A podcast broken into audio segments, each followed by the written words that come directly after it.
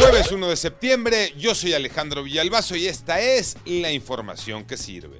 Era una notaría, pero pirata, sí escucharon bien.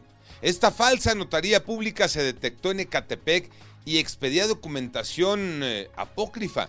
Es decir, aquellas personas que hicieron trámites en ese lugar están hoy en serios problemas porque los documentos que recibieron no tienen validez legal.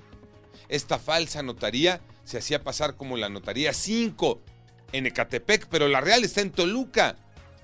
Hubo un cateo por parte de las autoridades del Estado de México y encontraron de todo. Que la economía será un dolor de cabeza para el próximo año, ¡ah, qué raro! Iñaki Manero.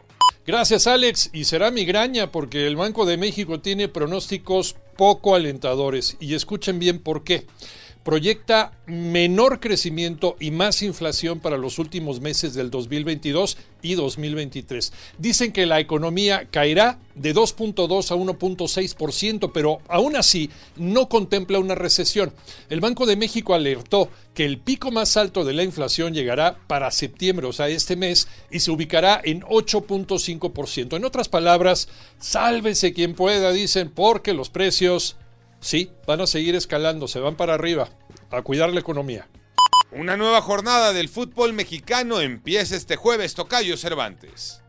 Hemos llegado rápidamente ya a la parte final del campeonato. Jornada 12 que arranca este jueves con doble cartelera. El Atlético San Luis recibiendo a los Cholos de Tijuana, mientras que Querétaro le hará los honores a la Franja del Puebla, el equipo que dirige Nicolás Larcamón, mientras que destaca para el resto de la fecha el Pumas contra el Atlas, América recibiendo a los Tigres y la visita del Guadalajara al estadio MS 10 para medirse a los Diablos Rojos del Toluca. Recordando que a estas alturas del campeonato, los Rayados de Monterrey continúan como líderes generales.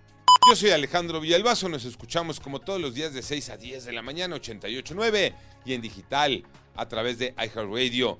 Pásenla bien, muy bien, donde quiera que estén.